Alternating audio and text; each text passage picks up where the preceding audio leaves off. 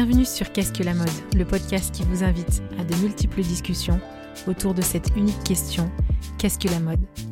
Je m'appelle Elsie Pommier et dans ce podcast, je vous partage mes conversations avec ceux qui façonnent la mode. À la découverte de savoir-faire, de façon d'être, d'histoire et de culture, on comprend vite que la mode est loin d'être banale. Pour cette saison, je m'associe au village des créateurs. Catalyseur, il fédère les acteurs des filières textiles, habillement et art de vivre. Cet incubateur accompagne les entreprises créatives émergentes de la région Auvergne-Rhône-Alpes depuis 20 ans. En fin de chaque épisode, vous retrouverez le témoignage d'un créateur du village. Rendez-vous chaque lundi sur toutes les plateformes d'écoute pour un nouvel épisode. Habillé, habilleur, bonne écoute.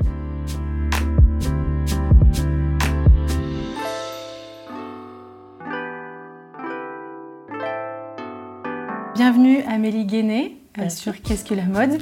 Merci de nous accueillir euh, dans ton showroom atelier de ta marque Maison Maëlie. Donc on est au Passage Café, euh, Passage Café donc, du village des créateurs. Tu es là depuis combien de temps? Un an et demi, deux ans. En janvier 2021. on est un peu perdu avec, le Covid. avec le Covid. Ouais. Donc Maison Maëlie, tu fais des robes de mariée sur mesure. Donc euh, spécialisation, euh, j'allais dire très spécifique, je me répète, mais euh, voilà, comment comment t'en es arrivé là, à, cet univers-là, à, choisir la création et aussi bah, de dire je vais m'installer en plus à Lyon quoi? Alors, ouais, c'est tout un parcours. Oui. bah, du coup, moi, j'ai fait. je reviens jusqu'au lycée parce que c'est un peu là où ça a commencé. j'ai fait un bac STIR appliqué. J'étais, j'ai toujours un peu baignée dans tout ce qui était un peu euh, créatif. Euh, je dessinais beaucoup euh, et du mm. coup, ben, dans la ville où j'habitais, il y avait un bac STR appliqué. Donc ma mère m'a dit, bah, pourquoi tu n'irais pas là, bas Trop bien. donc je, je, suis rentrée dans ce bac en ayant envie d'être décoratrice intérieure. et c'est en ayant, enfin, en ayant fait ce parcours au lycée que bah, du coup, je me suis de plus en plus déportée vers la mode. Euh, et c'est aussi euh, suite à une rencontre avec une, une brodeuse professionnelle euh, qui était venue faire un workshop avec nous à l'école ah et avec qui j'avais pu échanger longuement sur bah, les métiers de la mode et, en général. Et elle m'avait dit, tu sais, il y, a, y, a, pas mal de demandes à Paris sur des jeunes modélistes. Je me suis dit, bah, pourquoi pas, je vais me renseigner un peu sur ce qu'est le métier de modéliste. Et ça me plaisait beaucoup parce que c'était un peu euh, savoir fabriquer un vêtement. Ah oui, c'est ouais.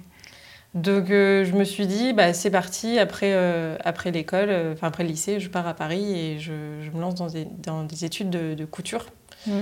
Et, et, je veux faire que de la technique parce que c'est vrai qu'au lycée, j'avais appris un peu tout ce qui était créatif et j'avais envie de les laisser de côté pour apprendre vraiment la technique pour monter un vêtement de A à Z. Mm. Donc j'ai fait, euh, je suis montée à Paris, j'ai fait un an de prépa euh, dans une école euh, privée qui m'a pas trop plu. Et puis en même temps, j'ai trouvé la nouvelle école dans laquelle j'ai été après, qui est la Chambre syndicale de la couture parisienne. La fameuse. Exactement, qui est quand même très reconnue assez mondialement. Et en plus, au début, quand je suis arrivée sur Paris, je connaissais que le cursus privé. Ok. Et, j'ai découvert qu'ils avaient un CFA aussi donc euh, à faire en alternance euh, et hmm. des études et puis pouvoir apprendre euh, vraiment la technique. Donc j'ai intégré la, chambre syndicale en alternance et ça j'en ai, je, suis restée pendant 4 ans et demi. Ah oui, et l'alternance t'a permis de, de directement être dans... Dans le bain. Dans le bain, ouais, c'est ça. Oui, ouais, parce que j'ai travaillé deux ans, donc j'ai fait un, un CAP de couture option tailleur d'âme et après, j'ai fait un brevet professionnel de vêtements sur mesure, donc là, vraiment euh, apprendre euh, le modélisme. Et du coup, pendant deux ans, j'ai été chez un sous-traitant pour les grandes marques. Donc, on travaillait pour Saint-Laurent, Dior, euh, Louis Vuitton. J'étais vraiment dans le bain. Ah et les deux ans et demi de brevet professionnel, je les ai fait dans une marque de prêt-à-porter féminine qui n'existe plus maintenant. Mis la clé sous la porte. Mais c'était intéressant aussi de, de pouvoir voir aussi dans des plus petites boîtes. Oui, et puis le plus prêt-à-porter et donc d'autres aussi types de matières.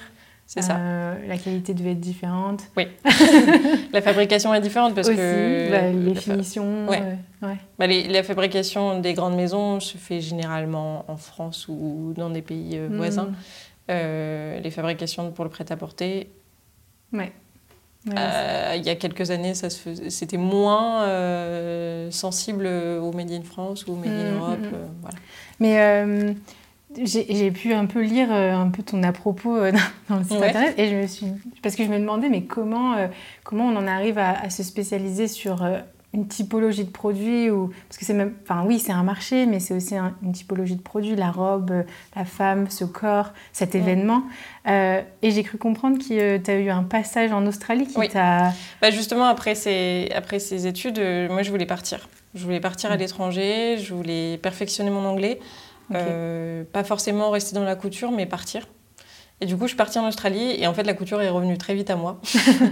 Euh, et du coup, j'ai intégré euh, une maison de couture de mariée, donc à Melbourne, en Australie. Et, et là, j'ai découvert un style de robe de mariée qui me plaisait énormément, une façon de travailler que, que je connaissais un petit peu, mais pas tant que ça c'est toute une différence dans la culture d'entreprise oui dans la culture de l'entreprise euh, dans aussi les, matières utilisées qui sont pas forcément euh, vues euh, enfin elles commencent à être vues un peu en France mais à, l'époque elles n'étaient pas trop vues. Et puis du coup ça m'a vraiment enfin j'en suis tombée amoureuse en fait de ce style là et, et la robe de mariée en général ouais c'est là alors j'aimais bien les belles matières de la robe de mariée, mais c'est vrai que là, ça m'a donné une vision nouvelle de la robe de mariée, mm. et je me suis dit, c'est vraiment ça qui me plaît. Ah ouais. Et en revenant en France, euh, le constat été rapide en me disant, ben, le style que j'ai vu en Australie, il est quasiment inexistant en France. Moi, j'ai un savoir-faire français, de, mm. de, mes études et, et, mon parcours euh, professionnel.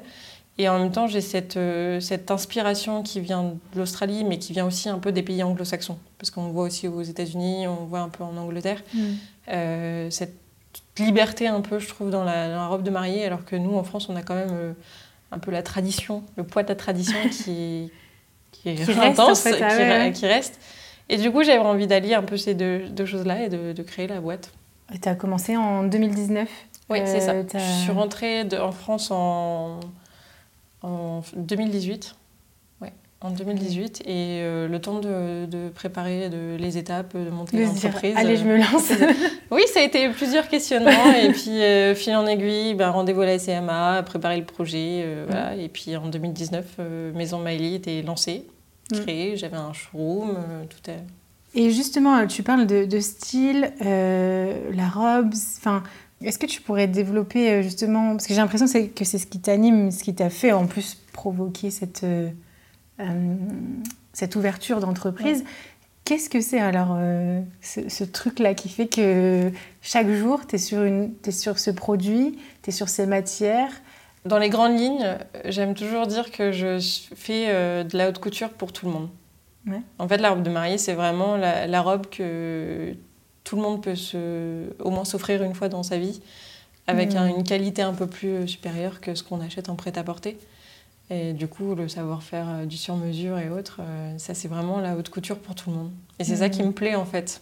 Et puis de, aussi de, je sais pas, de, de réaliser un, rêve quoi, pour euh, plein de, de, plein de femmes qui ont toujours rêvé de la robe de mariée. Et, là, le jour J est arrivé. Et du coup, il faut créer ensemble leur, robe leur rêve. Donc ça, c'est hmm. vraiment, c'est vraiment intéressant à, faire. Ouais. Cette, expérience, euh, cette expérience euh, ensemble avec la mariée, à construire, à l'entendre poser des lignes, puisque d'abord tu dessines. Oui. Et ensuite euh, tu amènes des échantillons. Bah, d'abord, en fait, c'est un premier rendez-vous où on, où on fait connaissance. Où je lui demande un peu ce qui lui, ce qui lui ferait envie.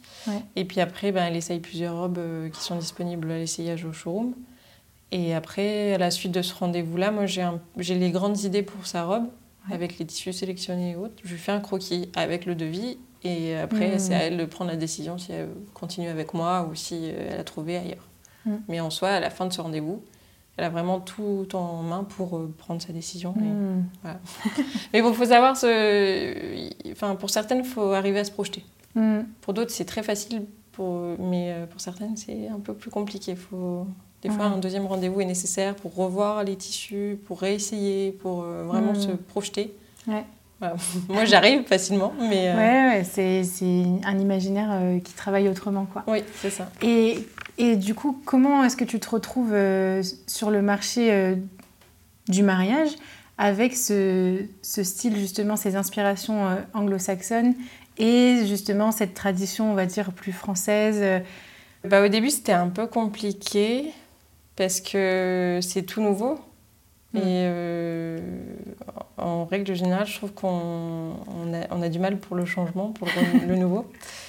Donc c'était apporter tout doucement le style euh, un peu plus audacieux et libéré, sexy, mm. à la mariée française.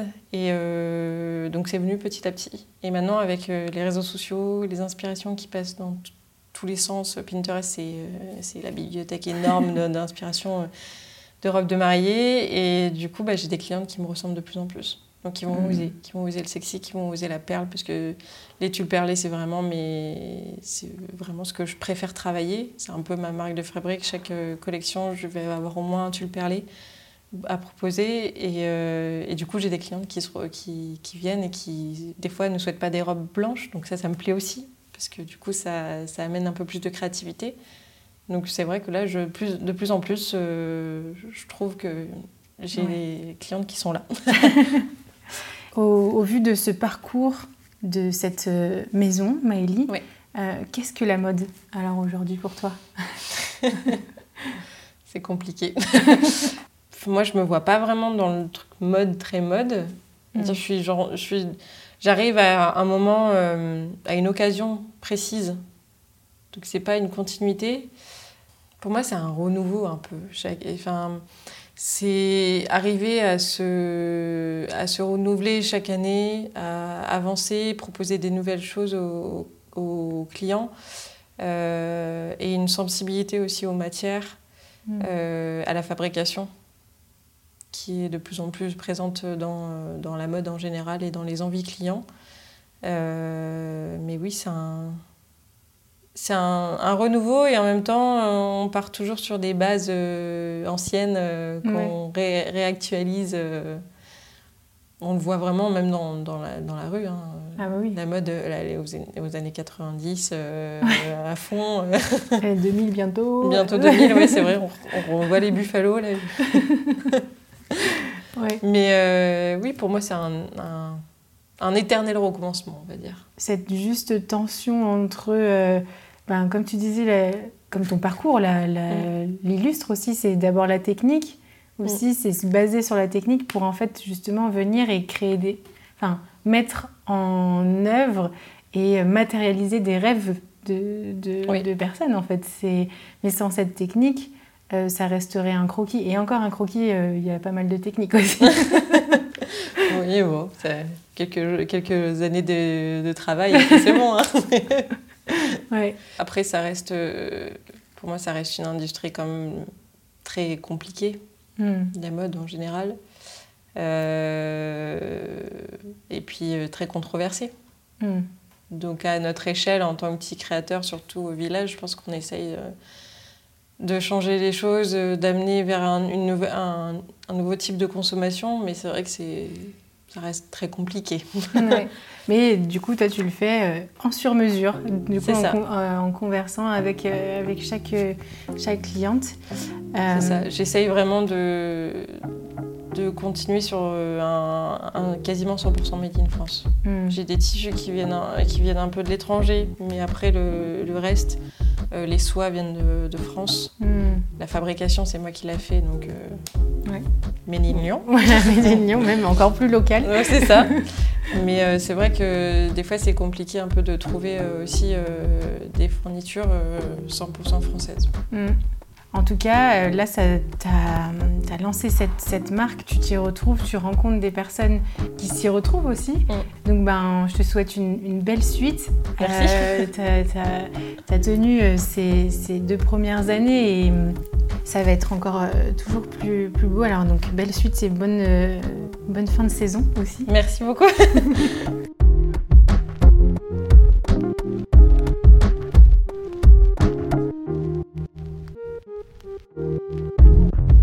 Bonjour chères auditrices et auditeurs, bonjour Nicolas Fafiot. Bonjour. Bienvenue sur Qu'est-ce que la mode? Merci de nous accueillir donc chez, euh, chez toi dans ta boutique qui accueille aussi ton atelier, qui euh, abrite aussi ton atelier juste au-dessus. Euh, donc rue du Plat, on est donc à Lyon pour toujours dans cette série avec le village des créateurs. Donc tu es couturier créateur depuis, depuis une vingtaine d'années, c'est ça maintenant? C'est ça, ouais. Et, euh, mais particulièrement de robes, robes de mariée, robes de soirée, sur mesure, particulièrement. Donc euh, tu es installé depuis tes débuts à Lyon. Euh, qu'est-ce qui t'a fait choisir cette ville? Bah, Lyon, moi j'adore. Enfin, j'adore. Je suis proche de chez mes parents. Enfin voilà, la vie c'est aussi avoir des gens autour de soi. Et après Lyon, pour moi, c'était un peu évident dans le sens où il y avait les soyaux lyonnais. Enfin, ils y sont encore, hein, mais il y avait beaucoup d'ennoblisseurs parce qu'en fait euh, à Lyon le ce qui est intéressant c'est qu'on peut faire on peut travailler sur nos tissus. Euh, donc c'est ce qui a motivé euh, le choix et, et en fait j'ai trouvé enfin j'ai eu une opportunité pour trouver une boutique par le plus grand des hasards mais en fait du coup c'est comme ça que ça a démarré et d'ailleurs j'y suis encore ça fait 20 ans. C'est toujours le même, euh, du coup, la même adresse depuis. Toujours la euh, même adresse depuis 20 ans. J'ai démarré en fait le 2 décembre 2002. Ah Donc là, je vais fêter mes 20 ans dans pas longtemps. Ah ouais, ben, voilà. bientôt un bel anniversaire. Exactement. Est-ce que tu peux euh, justement aller un peu plus en détail dans les grands points, on va dire, de, de ton parcours? Parce que ça arrive, enfin, une boutique comme ça et de dire ok, je me lance. Il euh, faut avoir un, sacré caractère quand même. Bah alors, en fait, c'est vraiment, euh, ouais, c'est assez drôle, mais du coup, en gros, moi, mon parcours, il est un peu atypique. Hein. Euh, je suis un cancre à l'école, mais vraiment un cancre. Je suis viré de toutes les écoles. Du coup, mes parents, comme ils craquent complètement, ça, je parle niveau troisième, j'ai même pas eu mon BEPC, enfin, collège, j'étais collège, lycée, c'était une cata. Donc là, mes parents, en fait, décident pour me montrer ce qu'est la vie, parce que moi je viens d'Oyonnax en fait dans l'Ain, mes parents décident de me mettre à l'usine pendant deux mois d'été. En fait, ils me, mettent à l'usine, mais ils me font faire deux fois 7 heures par jour pour que je comprenne ce que c'est de travailler. Donc là, en fait, je me rappelle très bien, je me rappelle encore des noms des boîtes, mais je vais pas le dire. mais euh, en fait, je travaillais donc pour une société qui faisait des bouchons de parfum. Et moi, en fait, j'étais à la chaîne et je ranchais les bouchons de parfum, le bouchon de parfum de Nina Ricci, là où il y a les petits oiseaux, je me rappelle plus du nom, que dès que je vois, je pourrais encore, 30 euh, ans plus tard, euh, faire une crise, euh, une crise d'épilepsie en le voyant. du coup, j'en ai rangé des milliers des milliers et je, je, je travaillais dans une autre entreprise qui... de plasturgie, en fait, parce que Oyonnax, c'est quand même plutôt plasturgie, et je devais euh, fermer des règles de d'écolier là euh, dans du plastique, euh, tu sais, l'étui ah que tu dois chauffer à chaud à 3 heures du matin, c'est génial.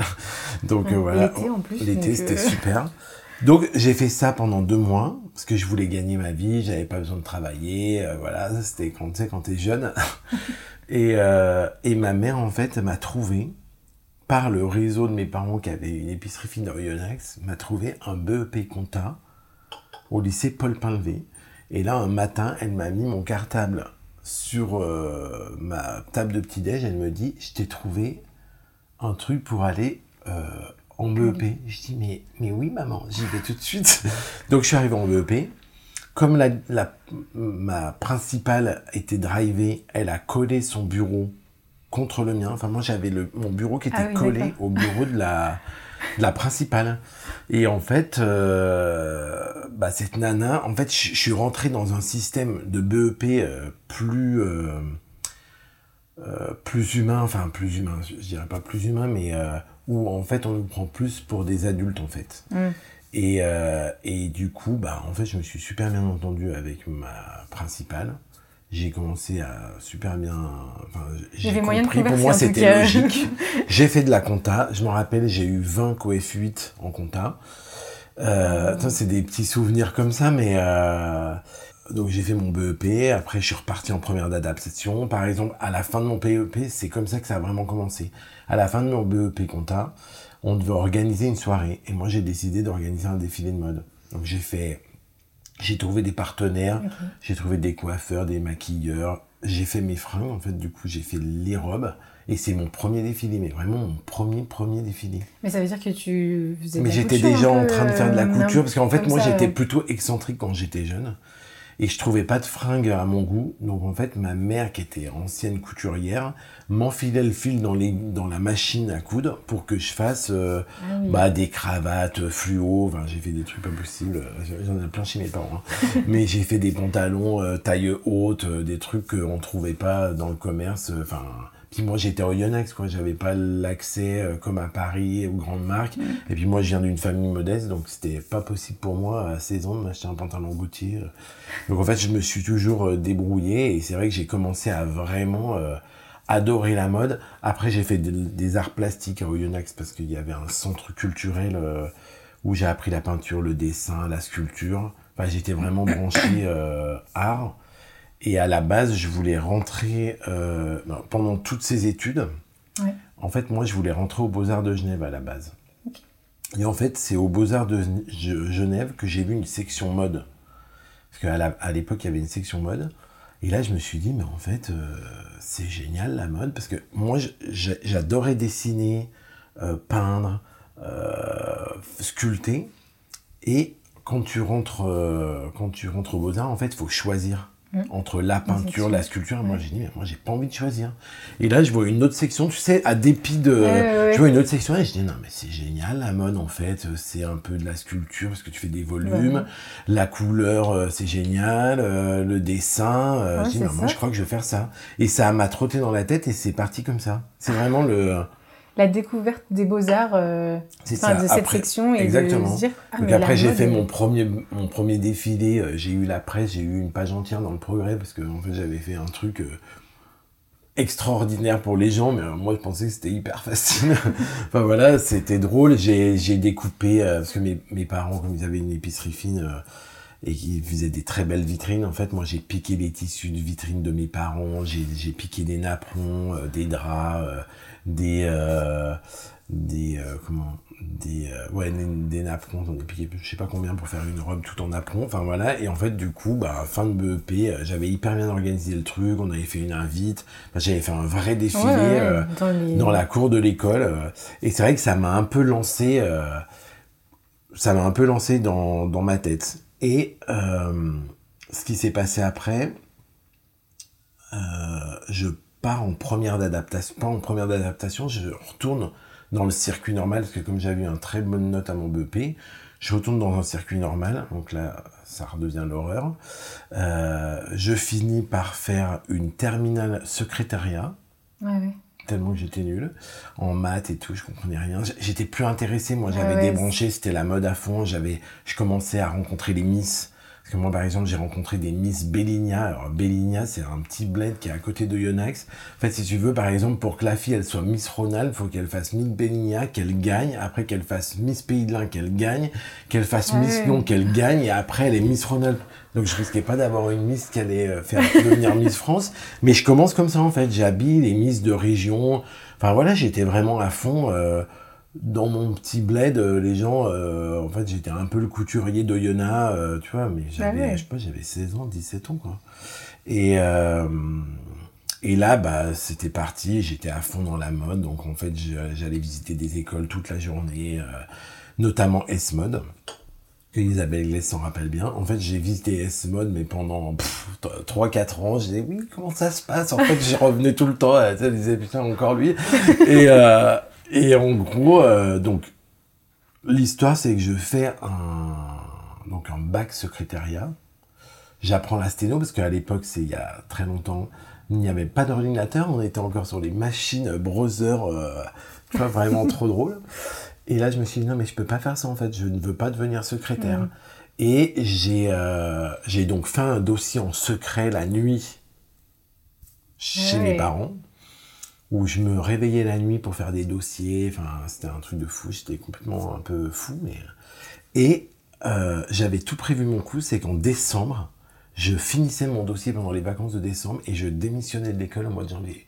Et en fait, le directeur de l'école était mort de rire parce que moi, j'ai fait une lettre de démission à l'école. Comme si c'était possible, tu vois.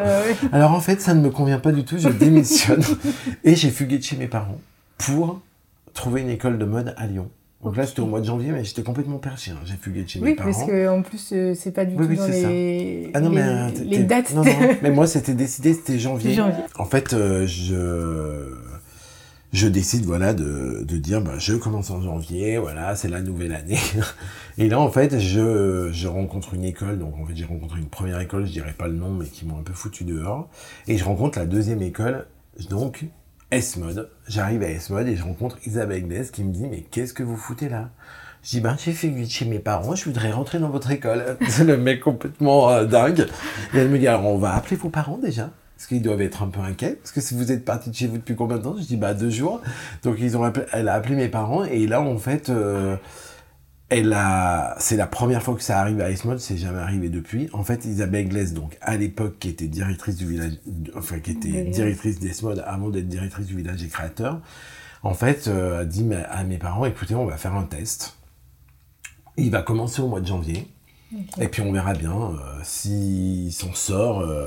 S'il s'en sort, bah génial. S'il s'en sort pas, il doublera son année. Et en fait, moi, je m'engage à ce que, à ce que vous ne payiez pas la deuxième année. Parce qu'en fait, mes parents, ils ont été cool aussi, hein, parce que c'était quand même très cher et moi, j'ai fait un prêt étudiant que j'ai eu.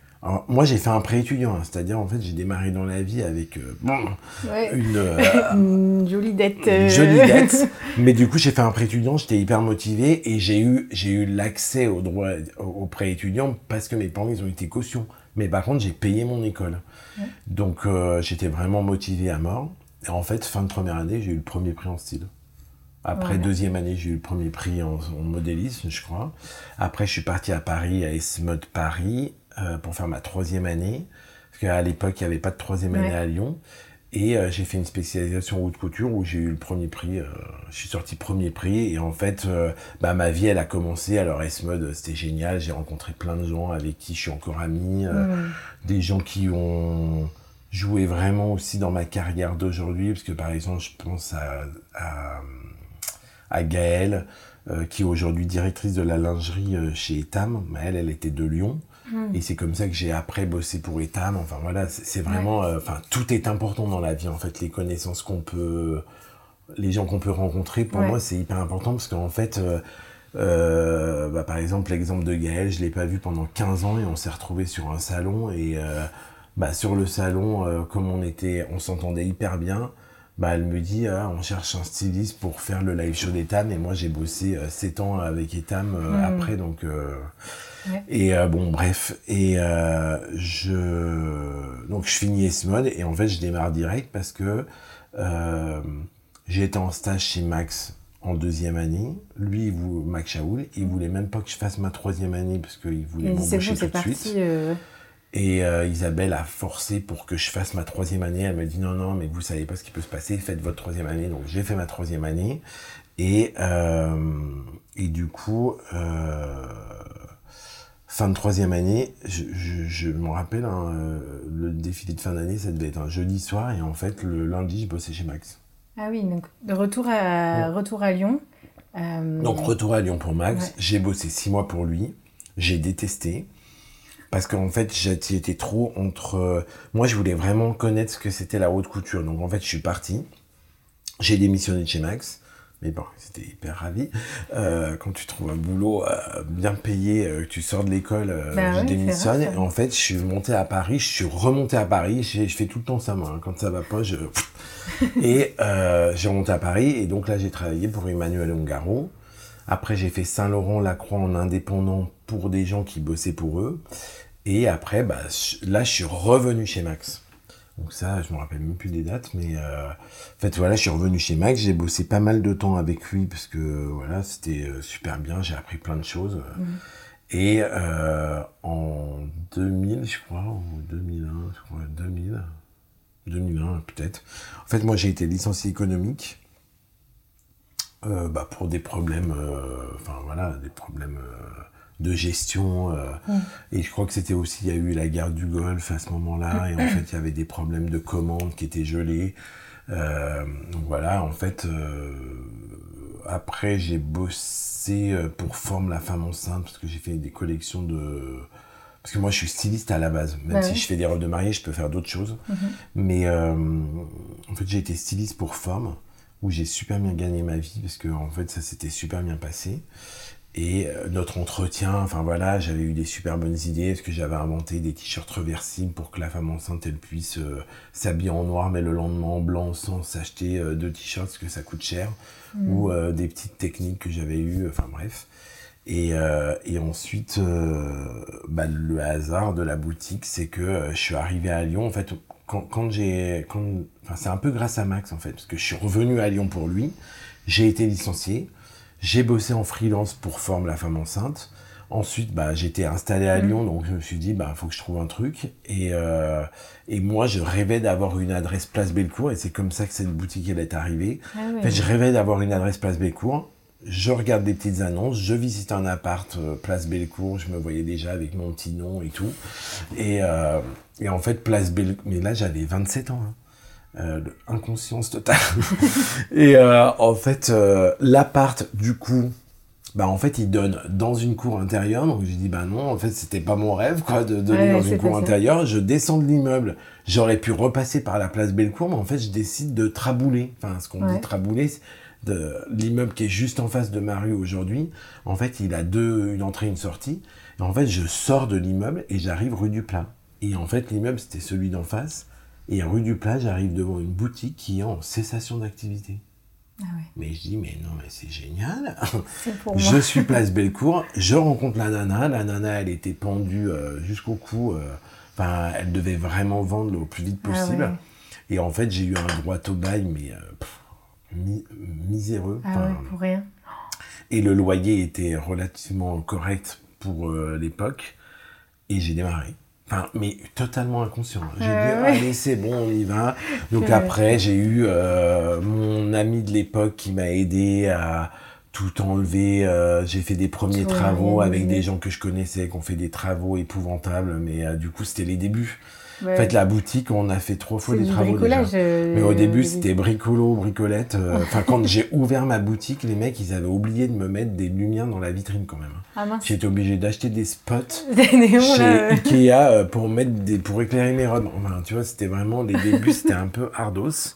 Mais en fait, ça a démarré sur les chapeaux de roue. Donc en fait, moi, le truc qui s'est passé, c'est que j'ai démarré en décembre 2002, le 2 décembre 2002.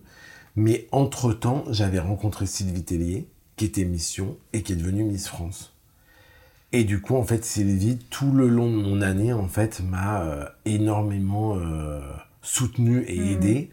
La preuve, c'est que par exemple, j'ai une émission, j'ai une émission qu'il faut que je retrouve, mais en fait, euh, je suis passé sur 50 minutes inside pour avoir fait la robe de Sylvie Tellier pour l'élection de Miss Univers. Et en fait, il voulait venir dans mon appart. Moi, j'avais un appart tout pourri dans le 7e, un tout petit appart, où j'avais fait la robe de Sylvie dans ma chambre, je crois, parce qu'en fait, j'avais même pas de place pour mettre une machine à coudre. Et, euh, et euh, du coup, euh, bah, je me rappelle quand ils sont venus faire l'interview, j'ai demandé à des gens, bah, j'ai demandé à la famille, je me rappelle plus du nom, en fait, ceux qui ont plein d'hôtels à Lyon. Et en fait, j'avais pris euh, le. J'étais à la Cour des Loges. J'avais pris une suite de la Cour des Loges. Enfin, je l'avais pas pris, ils me l'avaient prêté parce que je n'avais pas les moyens. Pour faire croire que c'était mon appart pour que 50 minutes inside viennent euh, faire le, le reportage, le reportage pour faire croire que c'est chez moi où Sylvie disait ah salut Nico euh, et en fait j'ai eu un reportage avant même d'ouvrir ma boutique. Enfin, ah j'étais sur 50 minutes inside euh, un reportage de 10 minutes. donc c'est ce qui m'a permis c'est ce qui m'a aidé même Geneviève elle m'a aidé à l'époque mais ce qui m'a permis d'aller voir une banque que les banques me fassent confiance parce que mhm. à l'époque, c'était plus facile qu'aujourd'hui. Il y a 20 ans, c'était plus facile d'avoir un prêt que ce qu'on peut avoir aujourd'hui. Mais il y a 20 ans, euh, voilà, euh, on avait une lettre de recommandation, euh, une banque qui pouvait nous prêter de l'argent. Et c'est un peu ça l'histoire, c'est que j'ai eu aussi de la chance. Sylvie, elle m'a vachement soutenu. J'avais la presse qui me soutenait avant même d'avoir ma boutique. Ce qui fait que j'ai pu faire un prêt, j'ai pu démarrer. Puis après, bah, ça a démarré sur les chapeaux de roue parce que en fait, ça a démarré sur les chapeaux de roue parce que Sylvie a rendu son titre de Miss France à Lyon. Donc, le, je crois que c'était le 15 décembre, un truc comme ça. En fait, elle a passé sa couronne, mais l'élection s'est faite à Lyon. Je crois à la bourse, euh, enfin à Gerland, là. Ouais, à Altony Garnier. Ouais, Ouais. pas à l'Altony Garnier, euh, ouais, enfin, c'est. euh, je ne me rappelle plus euh, où c'était, mais c'est vers Gerland. Et là, en fait, du coup, elle rend, euh, elle rend son titre, et à chaque fois qu'elle sort sur scène, elle balance mon nom. Bah, Donc ouais. en fait, du coup, ça a démarré sur le chapeau de roue. Et ce qui, ce qui s'est passé, c'est que toute la presse lyonnaise était sur place. Donc en fait, moi, le lundi de l'élection, enfin l'élection elle s'est faite le samedi, le lundi, j'avais toute la presse lyonnaise qui venait savoir qui j'étais en fait. Mhm. Parce que moi, je, je travaillais dans l'ombre chez Max, enfin, personne ne me connaissait. Oui, et et puis en ça- freelance aussi, du coup. Ouais, euh, et ça a démarré direct et j'ai commencé à avoir plein de clientes et voilà. Ouais. Et c'est parti, du coup, ça fait euh, donc 20 ans euh, là. C'est ça. Et particulièrement, justement, tu te concentres après, ce qui est vraiment particulier, euh, sur la robe. Alors en fait, moi je me concentre surtout. Alors, la base de mon concept, c'est de faire du sur-mesure. C'est Ouais. pas forcément la robe de mariée. Nous, en fait, vraiment, les gens qui viennent chez moi, c'est ceux qui veulent du sur-mesure.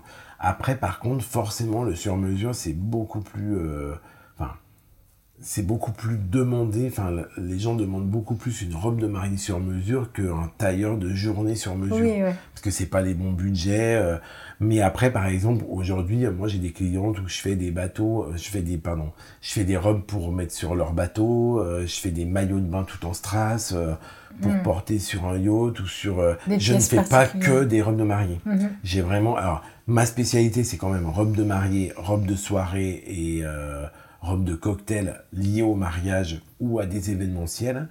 Parce que les gens qui prennent le temps pour se faire faire une tenue, une tenue sur mesure aujourd'hui, c'est vraiment mariage chez la maman. Oui, c'est l'événementiel, hein, c'est... Mais ça peut être les 50 ans de mariage, euh, les 30 ans, les 40 ans, enfin, se faire Ouais. plaisir euh, pour un événement très particulier. Et c'est plutôt dans ce sens-là où nous on bosse. Mais j'ai quand même des clientes qui, euh, qui rentrent dans un profil de sur-mesure. Parce que, par exemple, euh, je peux avoir des clientes qui euh, veulent s'acheter un beau pantalon, qu'elles ne le trouvent pas en prêt-à-porter ou qu'elles Mm. en ont acheté 50. Et que là, aujourd'hui, on leur fait un pantalon sur mesure et je peux le faire. Ouais. C'est pas ma pri- c'est pas ma principale activité, mais ça m'arrive aussi. Donc le cœur, c'est le sur-mesure, donc c'est un rapport au corps qui est quand même Mm. très particulier, Super Euh, important pour moi. au- à la coupe, à la matière du coup. Est-ce que euh, tu peux nous parler de ça, cette, cette passion-là qui t'anime justement, qui fait que c'est le sur-mesure Bah, le corps, en fait, c'est super simple. Moi, j'ai, en fait, j'ai une maman qui est super fine et j'ai une sœur qui est plutôt plantureuse. On, est, on vient d'une très grande famille. Moi, j'ai, ma mère, elle a 10 frères et sœurs qui ont eu 5 ou 7 enfants. Donc, en fait, dans ma famille, j'ai tous les cas. Enfin, il y a tout le monde. Il y a, tous Il y a les des gens qui sont obèses, il y a des gens qui sont trop maigres, il y a des gens qui sont handicapés. Enfin, j'ai une famille très grande. Et du coup, très vite, je me suis aperçu qu'en fait, il y avait euh, des lacunes et des manques. Après, euh, j'ai aussi dans ma famille et dans mon entourage, et ça m'arrive aussi, euh, le sur-mesure, c'est ça aussi, c'est bah, d'aider les gens qui ont des problèmes de santé. En fait, moi, j'ai déjà eu plein de clientes sur 20 ans qui ont l'ablation des seins, qui ont eu des cancers, qui ont eu des choses comme ça et qui ont envie quand même d'être belles, quoi. Donc le sur-mesure, c'est ça, c'est, pour, pour moi, c'est, ça aussi. C'est pas euh, que la belle robe. C'est aussi euh, redonner de la féminité, enfin voilà. Et euh, bah, par exemple, nous, on fait du vrai sur-mesure dans le sens où, ben voilà, tout le monde peut venir, quoi. Enfin, moi, j'ai eu des, cli- des robes magnifiques sur des clientes. Enfin, je fais des miss qui font du 36 ou du 38. Mais par exemple, en fait, j'habille plein de gens et c'est super intéressant pour moi le rapport humain avec ces gens-là. Parce qu'il y a des gens qui sont mal dans leur peau. euh, Enfin, je- c'est une, un passage un peu. euh, la mariée, c'est un passage un peu euh, fort dans une vie. Parce que par exemple, il y a des nanas qui peuvent ne pas s'aimer. euh, et c'est vrai qu'après, moi, je suis plutôt à l'aise euh, avec le physique. En fait, j'ai pas de blocage sur quelqu'un. Je vais pas dire que quelqu'un est beau et moche. Enfin, j'ai fait un peu un travail sur moi, mais, mais euh, du coup, euh, je j'ai pas de blocage euh, pour habiller quelqu'un en fait. voilà je, suis, parce que le, c'est le corps en fait justement. L'habit c'est un moyen d'exprimer de, de te mettre enfin oui. justement d'habiller l'autre mais c'est sur le corps de l'autre et mais après c'est aussi aider. En fait moi je suis là aussi pour aider les mm. gens qui se sentent pas bien. Et c'est ça aussi dans le sur-mesure il y a énormément de dialogue en fait de conversation. On connaît un peu euh, on a l'image de la robe sur mesure, qu'on sait qu'il y a plusieurs essayages, mais en fait c'est la même chose pour tout vêtement en sur mesure. Euh, donc il y a beaucoup de dialogues, beaucoup de conversations. Euh. Oui, puis c'est un jour un peu, je parle de la mariée, c'est un jour un peu important. Après, il y a le rapport avec la maman, enfin il y a, plein de choses qui peuvent, la vision qu'on va donner aux autres, la vision qu'on a de soi, enfin voilà. Mm. Donc en fait c'est, ben, moi c'est ce qui m'intéresse, hein. ce que j'aime le plus en fait. Même si des fois c'est très dur. Parce que j'ai vraiment euh, des fois, quelques fois, des filles qui s'aiment pas du tout. C'est hyper dur en fait. Hyper intime. Faut hein. arriver à passer le truc et des fois c'est pas simple. Mm. Oui, parce que tu rentres dans, dans l'intimité euh, de, exactement. Mais même, euh, je dirais, de la fille, mais de la famille. Ouais. Même. Ouais. Bah, c'est. Voilà. Mais du coup, c'est. Bah, c'est ce qui est aussi passionnant. Hein. Mm. La passion, elle est animée par ça. Hein. Moi, si je faisais tout le temps la même robe, je m'emmerderais. Ouais. Et justement, bah, comment est-ce que naît une idée parce que euh, la personne. En fait, c'est en échange. Ouais, c'est dans l'échange. Nous, en fait, franchement, mon premier rendez-vous, en fait, c'est très simple. Hein. Enfin, j'ai plein de rendez-vous. Mais moi, le premier rendez-vous, en fait, on n'essaye même pas de robe. En fait, je discute avec la cliente. Hmm. C'est-à-dire, en fait, je discute de savoir. Euh, en fait, il y a plein de choses qui sont super importantes pour moi dans un premier rendez-vous. C'est par exemple le lieu. Ouais. Je sais pas, tu te maries sur une péniche dans un château 18e ou euh, avec une calèche, ou euh, tu te maries euh, en Provence ou sur un bateau, enfin, ou, tu vois, c'est pas la même ambiance en fait. Une plage, voilà, une plage, ben, si la fille elle est sur une plage déserte, déjà elle va pas se mettre des talons de 15 cm tout en strass, enfin, ça marche pas. Donc en fait, moi j'ai vraiment besoin de l'ambiance du lieu. Euh, de l'état d'esprit de la cliente aussi, euh, ce qu'elle veut renvoyer d'elle. En fait, euh, y a, nous, on est vraiment en conversation. Et, et après, moi, la deuxième phase qui est le plus importante, je le dis tout le temps, hein, les filles, si elles m'écoutent, enfin mes clientes, si elles m'écoutent, ça leur ferait rire, mais j'ai en fait, voilà, quand vous allez vous acheter un jean, bah, par exemple, la coupe 501, le jean 501 mmh. basique, bah, il vous va ou il vous va pas. Mais s'il vous va pas, bah, qu'il soit à plumes, à fleurs, avec des dentelles et tout, il vous ira jamais. Et moi, c'est super important de le volume aussi. Mm. C'est-à-dire déjà euh, trouver la silhouette qui va à la personne. Si par exemple la cliente elle aime pas ses bras, bah moi je vais pas lui dire ah bah non on va te faire les bras dégagés, c'est génial, bah non elle aime pas ses bras, je gère. Enfin, ou alors par exemple elle peut avoir une mauvaise opinion de ses bras. Donc, je vais lui dire bah écoutez, il euh, bah, faut, faut y aller euh, par parcimonie, mais c'est vrai que du coup la silhouette c'est hyper important. Mm. de savoir euh, si euh, on a envie d'être cool, envie d'être corseté, parce qu'il y a des clientes par exemple qui ont envie d'être super maintenues, d'autres qui détestent parce qu'elles vont mal se tenir, qu'elles veulent être cool. Enfin, c'est vraiment les attitudes. Mon mm. premier rendez-vous, c'est ça. C'est vraiment de trouver un peu euh, qui est en face de moi. Et après, du coup, après ce premier rendez-vous, alors en général, moi je dessine déjà une première silhouette. Parce que ça, c'est l'illustration, c'est quand même un Ouais. Un, bah, un moment de. de ah, moi, je dessine une première silhouette en disant, bah voilà, en fait, on, en fait, je, je comme quand on achète une voiture, en fait, je mets en place euh, les kits.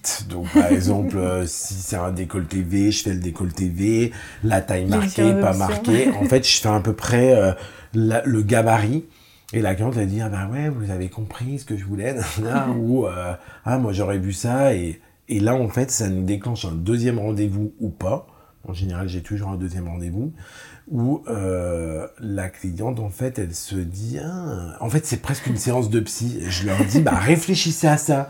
Et le prochain rendez-vous, du coup, elle dit, ah, j'ai bien réfléchi, peut-être que vous avez raison. Ou elle peut me dire, bah, j'ai eu une autre idée et en fait, voilà, on redémarre sur un truc. et puis après, on démarre, euh, on démarre le projet ensemble. On parle de budget parce que ça, c'est super important aussi. Euh, mm. Moi, je suis très à l'aise avec ça aussi, de parler du budget de départ parce que en fait, quand on crée, c'est hyper dur de créer dans le vide. Et moi, par exemple, j'ai vraiment des matières qui coûtent très cher. Et euh, c'est vrai qu'après, ben, nous, on peut faire une robe à 3-4 000 euros, comme je peux faire une robe à 20 000 euros. Quoi. Euh, c'est vraiment et, et, quand je suis en train de créer, enfin le deuxième rendez-vous, c'est important pour moi de me dire, ben voilà, euh, qu'est-ce que j'ai le droit de faire pour Comme pas, matière première en fait. Bah, pour pas commencer à faire péter un câble et dire Ah bah oui, parce que c'est un peu... euh, Enfin, moi j'ai pas envie de faire voir à la cliente une robe de dingue, euh, mais qu'elle pourra jamais avoir et qu'elle aura en mode bis. Et après, c'est la place donc, de la matière, en fait, aussi. C'est, Ouais, exactement. Là, donc, tu as eu la conversation euh, avec. euh, Bah, moi, je montre la- tout, en fait. client, Moi, je montre vraiment aux clientes hein, les après- matières, les dentelles. euh. Après, moi, par exemple, les dentelles, c'est plutôt de Calais, en fait. Moi, je Mhm. travaille beaucoup avec des grands noms de dentelles de Calais. Euh, parce qu'en fait, pour moi, c'est cher, mais c'est plus facile à travailler. Donc, du coup, je préfère pas m'emmerder avec des matières un peu, voilà, Ouais, moitié-moitié, un peu, ouais. moitié-moitié. Après, je travaille quand même beaucoup, beaucoup avec la région lyonnaise au niveau des tissus. Euh, aussi pas mal en Italie. Parce qu'en Italie, en fait, euh, ils sont très réactifs. Ouais. Euh, et, euh, et après, on... ouais, puis après, je travaille un peu avec des dentelles brodées, mais de plus en plus, je travaille avec des dentelles brodées euh, françaises. Hmm. Alors, je suis pas sûr qu'elles soient brodées en France, mais euh, du coup, en fait, je sais qu'il y a quand même une espèce de. J'aurais un peu de mal à faire, euh, enfin, à faire une robe de mariée à une cliente euh, si, en fait, c'est 15 enfants qui ont brodé euh, leur robe. Donc, en fait, nous, on est un peu chiant pour ça. Enfin, moi, j'aime bien savoir d'où viennent mes matières. Ouais, donc c'est aussi un dialogue avec les fournisseurs, avec. Ouais, bah, je sais que les fournisseurs, par exemple, même si, franchement, il y a beaucoup de broderies qui sont faites en Inde, en fait, je sais que c'est dans un circuit un peu clean, quoi. Mhm. C'est pas... euh. Mais voilà, enfin, et ça, Oui. je l'explique aux clientes aussi, parce que pour moi, c'est super important de travailler en région, locale. De Ah. connaître aussi les matières, en fait, c'est aussi. euh, une- tu, Moi, je fais un peu de l'éducation. ouais. Mais tu développes aussi le côté émotionnel, le sensible de, et le rapport qu'elle va construire aussi Oui, avec ce- ce- souvent, les cette clients pièce. qui hein. font du sur-mesure chez moi, elles me disent Mais c'est horrible maintenant, on voit tout ce que vous nous dites Bah ailleurs. En fait, quand elles vont réessayer un truc, elles disent Ah non, mais là, je vois que ça va pas et tout. Ouais, ouais. C'est elle- Il y a le, la sensibilité qui est développée et l'œil qui, est, euh, qui est aiguisé euh, et même le, le- le confort en fait euh, Bah ouais. qui est complètement différent. Et c'est en voyant le, le beau vêtement justement, on, on sait euh, on sait ce qui est euh, ben justement. Ouais, en fait, moi, il faut que beau. la fille, en fait, elle se sente bien et que ça... Ouais. Enfin, moi, le plus beau compliment qu'on peut me faire quand je livre une robe, c'est euh, la cliente qui me rappelle en me disant, bah, tout le monde a trouvé que c'était carrément moi, cette robe. Et là, en fait, je suis trop content. Ouais, tu as pu voir euh, centaines de, de milliers de personnes, tu as pu habiller pas Ça, mal de sûr. personnes. Et euh, et et t'es arrivé euh, justement euh, en tant qu'étudiant euh, un peu euh, hors cadre et, et là tu restes aussi euh, euh, hors cadre dans, dans, dans ta façon d'avoir construit euh, l'entreprise et, et cette maison. Comment ta vision de la mode a, a évolué et euh, depuis en fait? Avec tout ce parcours Euh, bah, en fait, je m'adapte un peu à la mode qui. Parce que la, la mode, elle change. Mm. En fait, euh, moi, j'ai eu euh, des références plus jeunes. Bon, alors, moi, j'ai bossé pour Lacroix aussi en indépendant, mais moi, par exemple, j'adorais Christian Lacroix.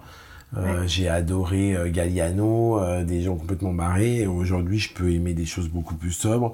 En fait, j'ai pas de. En fait, j'ai pas trop de blocage. moi. Hmm. Mais je pense que ça vient aussi de ma famille. Comme en fait, on est un peu, euh, on a un peu tous les profils euh, qu'on puisse imaginer autour. Enfin, j'ai tous les profils que je peux imaginer Ouais. autour de moi. En fait, je suis pas trop bloqué. Et pour répondre à ta question, l'évolution de la mode, bah, je vois qu'elle évolue. Mais en fait, j'ai pas trop de blocage. Je me dis pas, j'aurais préféré avant. En Ouais. fait, je m'en fous un peu. Et moi, par exemple, je pioche de partout. Ça veut dire que, par exemple, euh, bah, aujourd'hui, euh, je vais travailler sur Internet comme tout le monde. C'est quand même pas trop mon univers, euh, la technologie, parce que ça me saoule un peu. Parce que ce qui me saoule un peu, c'est que tout le monde a la même info. Moi, par exemple, bah, là, tu dois le voir, j'ai plein de livres derrière. Moi, par exemple, je vais piocher dans des vieux livres, euh, en fait, des inspirations, des choses comme ça. Et en fait, je trouve qu'il y a des choses qui étaient géniales il, y a Ouais. 30 il y a 50 ans, mais des trucs qui sont top aujourd'hui. Enfin, voilà, c'est ça l'évolution. Enfin, mais pour tout le monde, en fait. Ouais. Il y a des évolutions qui sont très positives, d'autres moins, mais en fait, on trouve toujours du positif dans, dans même dans le truc qui est le moins bien, on peut trouver du positif. Donc, Mais euh, la mode, ouais, après, elle évolue. euh, bah, je sais qu'aujourd'hui, il y a vachement moins de haute couture et de sur-mesure. Euh, aujourd'hui, je dirais que par rapport à l'époque, pour ce que je, je, connais bien, par exemple, la haute couture, c'est beaucoup plus marketé aujourd'hui. Ouais. En fait, les entreprises euh, sont détenues par des financiers, elles sont plus détenues par des créateurs. Donc, euh, des créateurs qui pouvaient faire des excentricités il y a 20 ans, comme euh, Thierry Mugler, qui a fait des choses fabuleuses.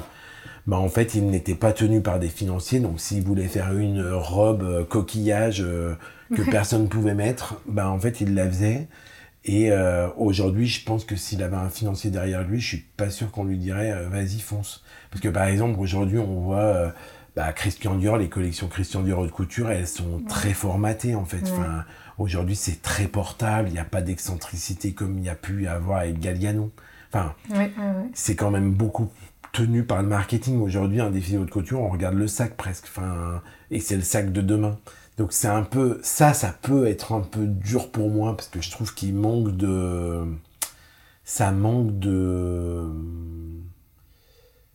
pas de spontanéité, je dirais, mais de. En fait, de créativité, enfin de créativité. Mmh, de folie. Il n'y a pas de euh, folie, en fait. C'est-à-dire de folie qui pourrait. En fait, ce qui, se passait avant haute couture, la folie déclenchait euh, des idées pour après euh, l'inspiration pour le prêt-à-porter. Aujourd'hui, c'est quand même vachement uniforme. Enfin, moi, mmh. par exemple, quand je regarde. Alors, le travail, il est splendide. Je peux pas du tout critiquer que ça soit Chanel et tout, mais c'est vrai que euh, j'ai plus une très grande différence comme on pouvait l'avoir avant entre la haute couture et le prêt-à-porter. Euh, aujourd'hui, il y a des gens en prêt-à-porter qui font presque de la haute couture et des gens en haute couture qui font presque du prêt-à. Enfin, c'est un peu, c'est un peu ce qui, euh, voilà. Après, moi, ça m'a donné aussi envie d'avoir ma boutique parce que, bah, moi, je suis tout seul chez moi, j'ai pas de financier. Et si j'ai envie de faire, et là, par exemple, je l'ai fait j'avais envie de faire des robes jaunes dans ma vitrine que je ne vends pas, hein, mais j'avais envie de jaune. Bah moi je me suis fait trois robes jaunes que je vendrai jamais, mais en fait c'est mon kiff. J'avais envie de jaune.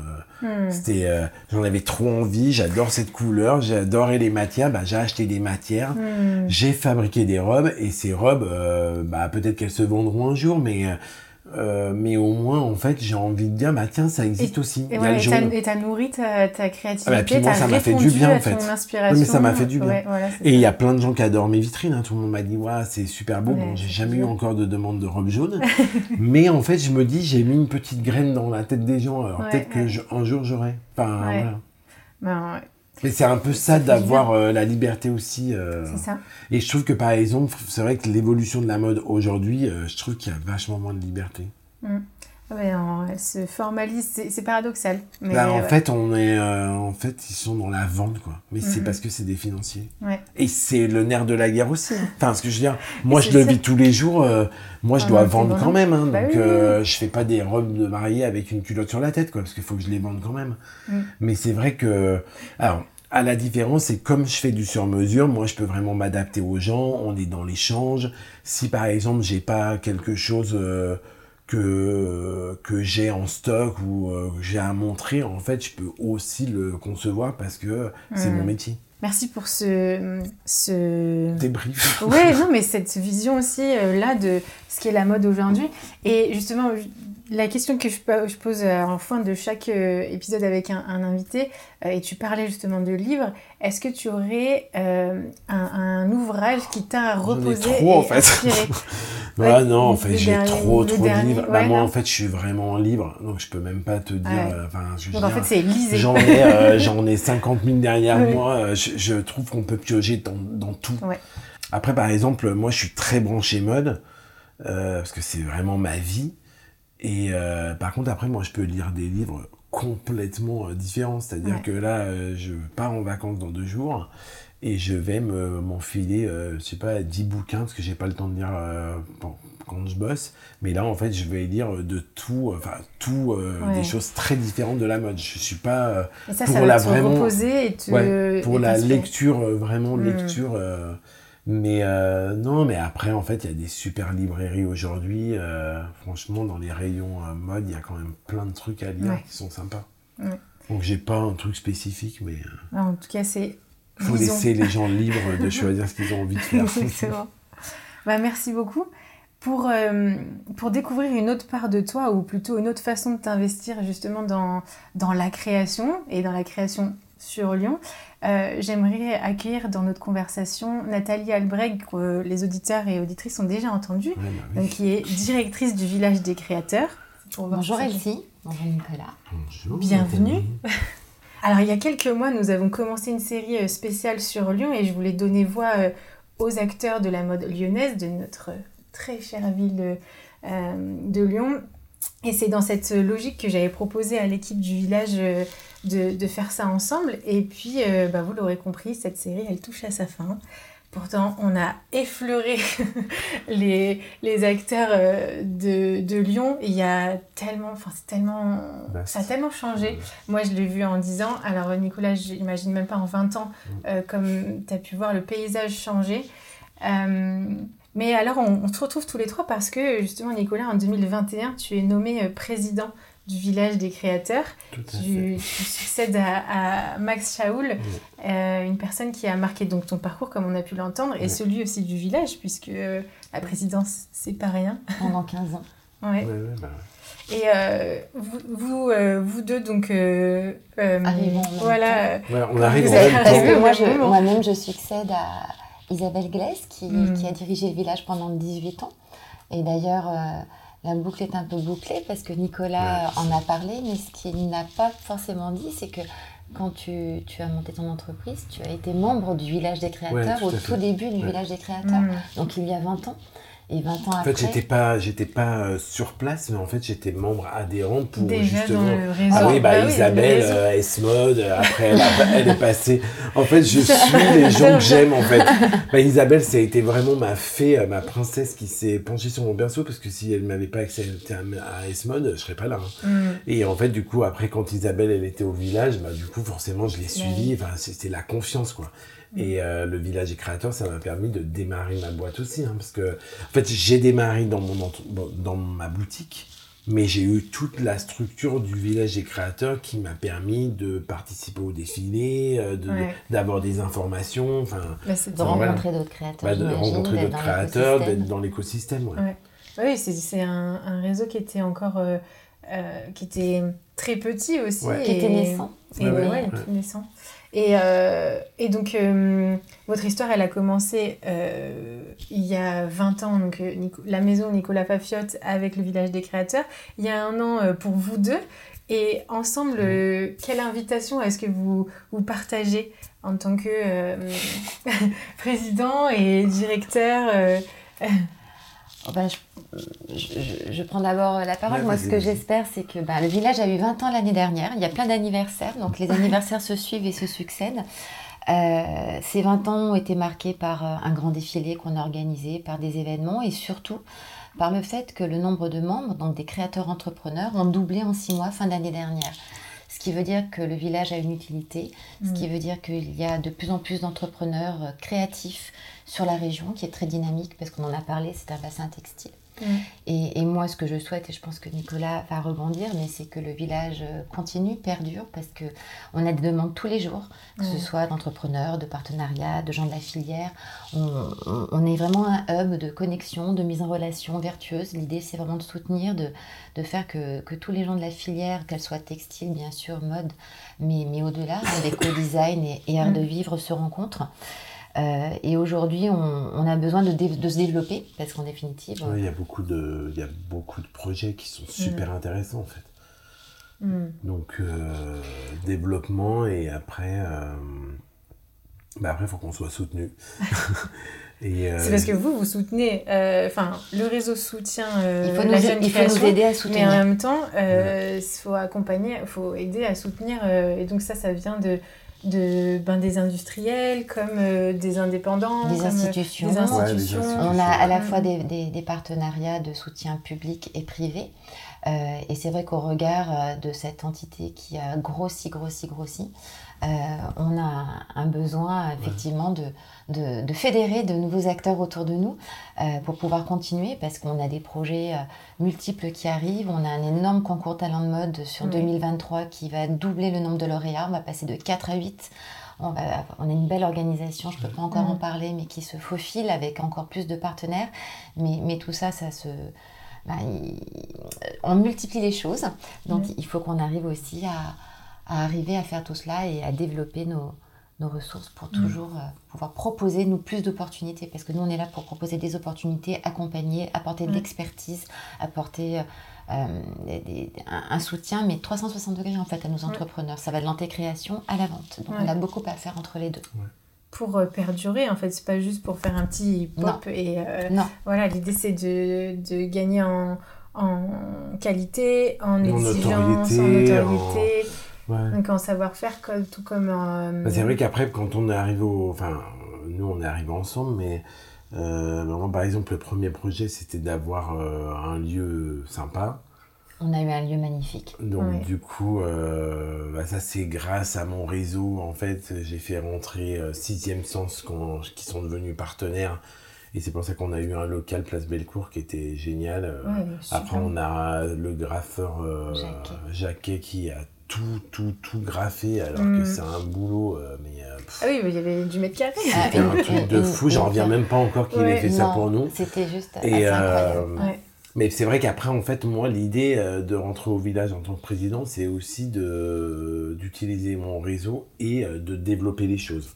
Et c'est vrai que c'est un peu aujourd'hui en fait avec Nathalie on, se voit souvent pour gérer pas les crises, mais on va dire, euh, enfin voilà, la. Comment avoir les moyens de comment, toutes comment faire, Comment faire Il y a tellement. On a beaucoup beaucoup de projets. Maintenant, ce qu'il nous faut derrière, c'est effectivement. on a besoin d'aide, de soutien en fait, de la ville, de la région. Euh, entrepreneurs euh, matures qui voudront aider des entrepreneurs émergents parce que c'est important parce qu'on est à la fois sur une filière certes créative mais on est aussi sur l'entrepreneuriat sur la mmh. création d'emplois ouais puis en fait le truc c'est qu'aujourd'hui après aujourd'hui, euh, tu sors, enfin, tu rentres dans une école, tu sors de l'école, tu as un projet. En fait, il n'y a pas tant de choses que ça. Enfin, c'est, et, j'en parlais au début de l'interview. En fait, quand euh, moi, il y a 20 ans, euh, j'ai démarré ma boutique, bah, en fait, tu pouvais te prendre une boutique, tu allais voir une banque qui te prêtait des sous. Enfin, c'est très compliqué aujourd'hui pour les jeunes entreprises. Et c'est pour ça qu'ils ont besoin d'aide. Bah, il y a, d'autres moyens. Et, c'est pour ça que je suis là aussi. Enfin, je suis là. Enfin, moi, je suis à fond pour le village parce qu'en fait, j'ai été aidé Mm. Mais en plus, j'ai été aidé dans des temps beaucoup plus simples qu'aujourd'hui. C'est-à-dire que du mm. coup, euh, j'ai eu des difficultés, comme toutes les entreprises. En fait, les débuts, euh, les débuts, c'est pas la fête. Hein. mais, euh, mais en fait, les débuts, moi, c'était il y a 20 ans. Et il y a 20 ans, c'était plus facile qu'aujourd'hui. Donc, en fait, les jeunes entreprises aujourd'hui qui arrivent sur le marché, en fait, ils ont encore mm. plus besoin d'aide. Parce que c'est c'est un marché qui est difficile. Et, euh, et donc là, c'est fédérer, euh, se retrouver, continuer en fait euh, ça et se dire mais on peut continuer ensemble et, ça permet de, de s'ancrer vraiment en fait aussi dans ce territoire. L'ancrage, il, est territorial, il est, il est fort parce qu'il n'y a pas une personne qui commence dans la mode, je pense, qui ne nous appelle pas ou, qui ne nous propose pas des choses. Euh, parce qu'on est vraiment une plateforme connue et reconnue sur la région et au-delà. On a beaucoup de contacts au niveau national avec d'autres incubateurs et, mm. et, avec les fédérations. Donc euh, ça, ça entre guillemets, c'est de l'acquis et c'est ça qui est génial. Et c'est pour ça qu'on a tout à coup, en plus avec ces 20 ans et toute cette visibilité qu'on a donnée au village l'année dernière grâce à la boutique et grâce à des événements, ça a explosé l'histoire. Ce qui est génial, parce que ça veut dire que euh, certains ne nous connaissaient peut-être pas encore, et donc ça n'a fait que continuer, cette, parce que c'était déjà un outil qui, était qui marchait très très bien et qui était euh, une valeur sûre en fait pour les gens qui venaient nous voir. Mm. Et, et, du coup, ça ne fait que continuer. D'où la légitimité de la structure, d'où notre bah, notre envie de continuer mm. et, et, de développer, de pouvoir le faire. Et d'avoir euh, des multiplier en fait euh, les, les, les, mentors, alors les, les fées comme, comme tu disais, on a euh, besoin Nicolas. De euh, on a besoin de fées.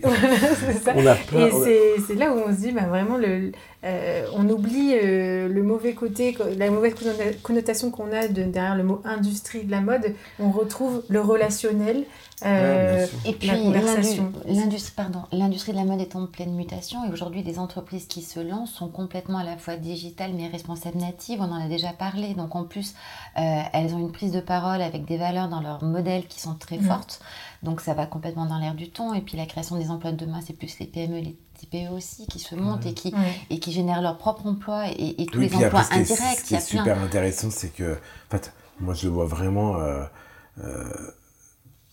c'est qu'aujourd'hui, les entreprises, en fait, euh, enfin, toutes les, jeunes entreprises qui nous consultent, bah, ils sont dans le respect de l'environnement, ils sont... Mhm. parce que je veux dire, c'est... Ils ont une traçabilité de leur process qui est énorme, ils ont à cœur de, de travailler de cette façon-là. Mais de travailler même en région, en fait, ce que je Mhm. trouve vraiment intéressant, c'est que, en fait, faire travailler notre région.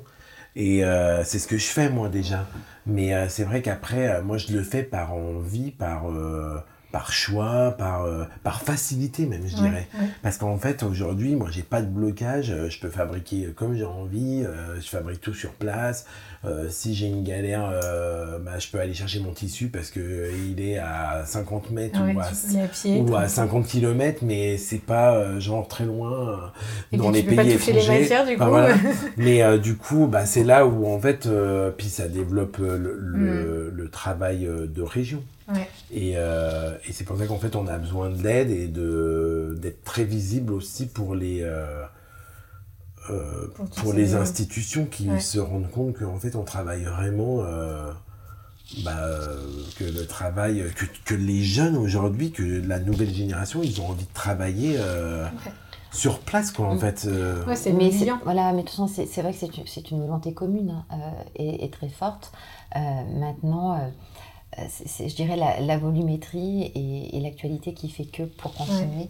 Ouais, ouais. euh, Pour continuer à être Voilà. ce liant. voilà. Et, euh, et justement, quel, euh, quel conseil vous donneriez à, à, bah, cette, à ce réseau aussi euh, créatif euh, sur, sur Lyon? Parce qu'il a vraiment beaucoup changé. Ouais. Euh, Des conseils. Moi, je pense déjà que l'idée d'aller dans des collectifs Mm. comme le village ou d'autres Ouais. collectifs est très importante parce qu'on n'est pas seul ouais. et Ouais. souvent on collabore, on co-construit. Et, et après que ça soit en, enfin, je dirais en adhérent comme euh, en résident. Ouais. En fait, ce que je veux dire, c'est adhérer au village, c'est aussi euh, avoir des contacts avec tout le monde. C'est ce que j'ai fait au début. Et Mm. j'étais pas, euh, j'étais pas dans le village. Mais en fait, du coup, ça permet d'avoir des connexions avec plein de gens et puis de l'échange, quoi.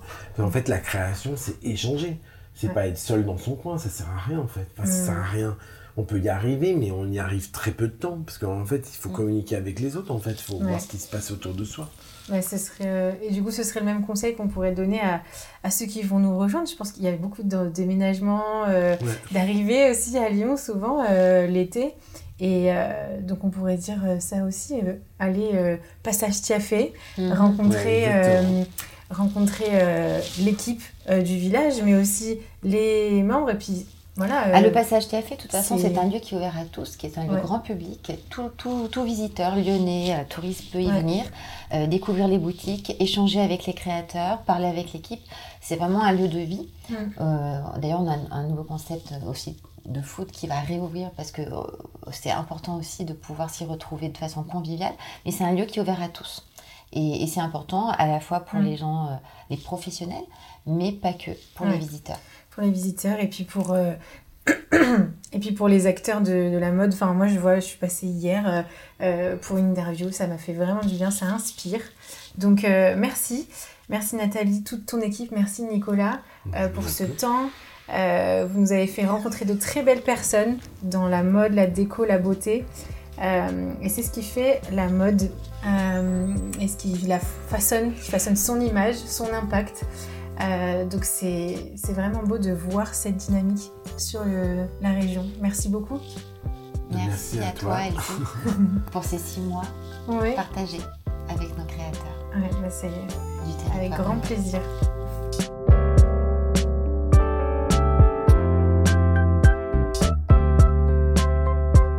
Ce podcast vous plaît Abonnez-vous et partagez votre avis signé de quelques étoiles sur Apple Podcast.